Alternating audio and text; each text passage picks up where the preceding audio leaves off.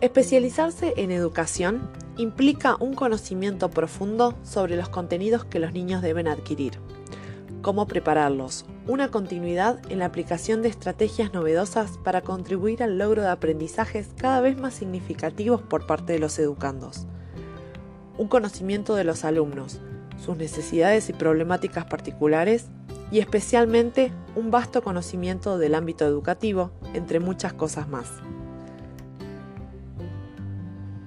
Mi nombre es Valeria del Prato. Soy alumna de primer año de la carrera Profesorado en Inglés del IES Gil, Catamarca. Y en el siguiente documento voy a comentar de manera general sobre el contenido abordado en el taller Práctica 1, Escuela y Comunidad, el rol que cumple el ámbito educativo y la importancia que éste tiene en nuestra sociedad.